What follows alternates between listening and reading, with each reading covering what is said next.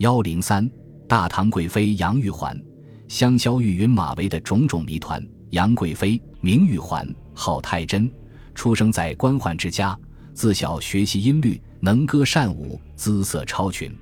唐玄宗的女儿咸宜公主在洛阳举行婚礼时，杨玉环也应邀参加。寿王李瑁对她一见钟情，在武惠妃的要求下，唐玄宗册立杨玉环为寿王妃。五年后。唐玄宗竟然也对杨玉环有了爱慕之情。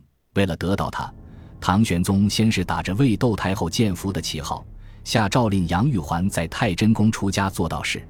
公元七百四十五年，杨玉环首届期满，唐玄宗便下诏让其还俗，并接入宫中，正式册封为贵妃。成为贵妃后，杨玉环集三千宠爱于一身。唐玄宗为了她，甚至能够春宵苦短，日高起。从此君王不早朝。安史之乱发生后，西逃的李隆基在马嵬驿歇息。兵变的将士们射杀杨国忠后，强烈要求李隆基处死杨玉环。李隆基无可奈何，只得命力士引贵妃于佛堂驿杀之。就在两人难舍难分中，高力士缢死杨玉环于佛堂前梨树下。陈玄礼等人还亲自检验杨玉环已死去，这才令将士散去。这也是为大多数人接受的史实。中唐白居易、李夫人和郑于《金阳门诗注》等均明确提到了杨玉环死后葬在马嵬驿。郑于还详细的记载了李隆基命高力士移葬杨玉环的情形。宋朝乐史的《杨太真外传》也说是高力士将杨玉环缢死于佛堂前的梨树下。然而，杨贵妃是否真的魂断马嵬坡？杨贵妃墓位于陕西咸阳市兴平县十二点五公里的马嵬坡，该墓其实只是杨玉环的衣冠冢。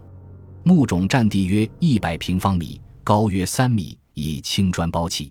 墓东西北三面均有回廊，镶嵌有大小不等的石碑，上刻有名人题咏。在杨贵妃墓后的半坡上修有一亭，亭边用汉白玉雕刻了一尊高近三米的贵妃站像。塑像表情凝重，仪态雍容。近年来，经过政府不断的修葺，增添了碑廊、献殿等建筑。杨贵妃墓现为省级重点文物保护单位、著名旅游景点之一。一部分学者认为，杨玉环的确死于马嵬驿，但不是被高力士缢死的，而是死于乱军的刀下。如杜甫的《哀江心》有云：“明眸皓齿今何在？血污犹魂归不得。”此诗作于安禄山占据的长安城内，所以有可能暗示贵妃并非是一死的，而是死于乱刀之下。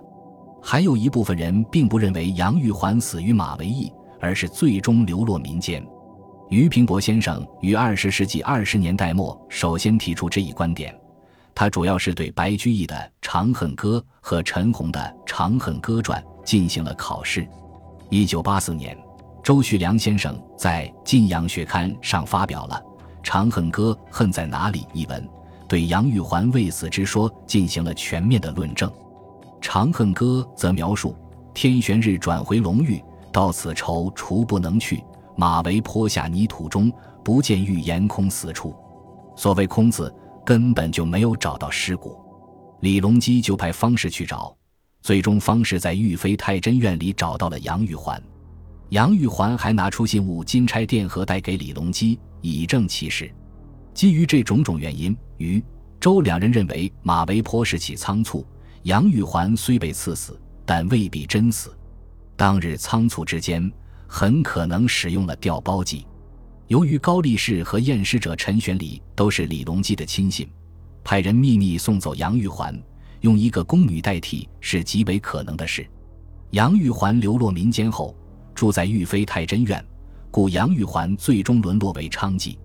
史学界有一部分人赞同杨玉环未死之说，但却认为杨玉环逃往日本。这种观点在日本民间和学术界广为流传。据说杨玉环在马嵬坡并没有被缢死，而是由高力士、陈玄礼策划，用一个宫女做替身死去，然后叫人护送贵妃南逃，漂泊到日本。由于某种原因，杨玉环最终未能回国，而客死异乡。据说，日本至今仍有杨玉环之墓。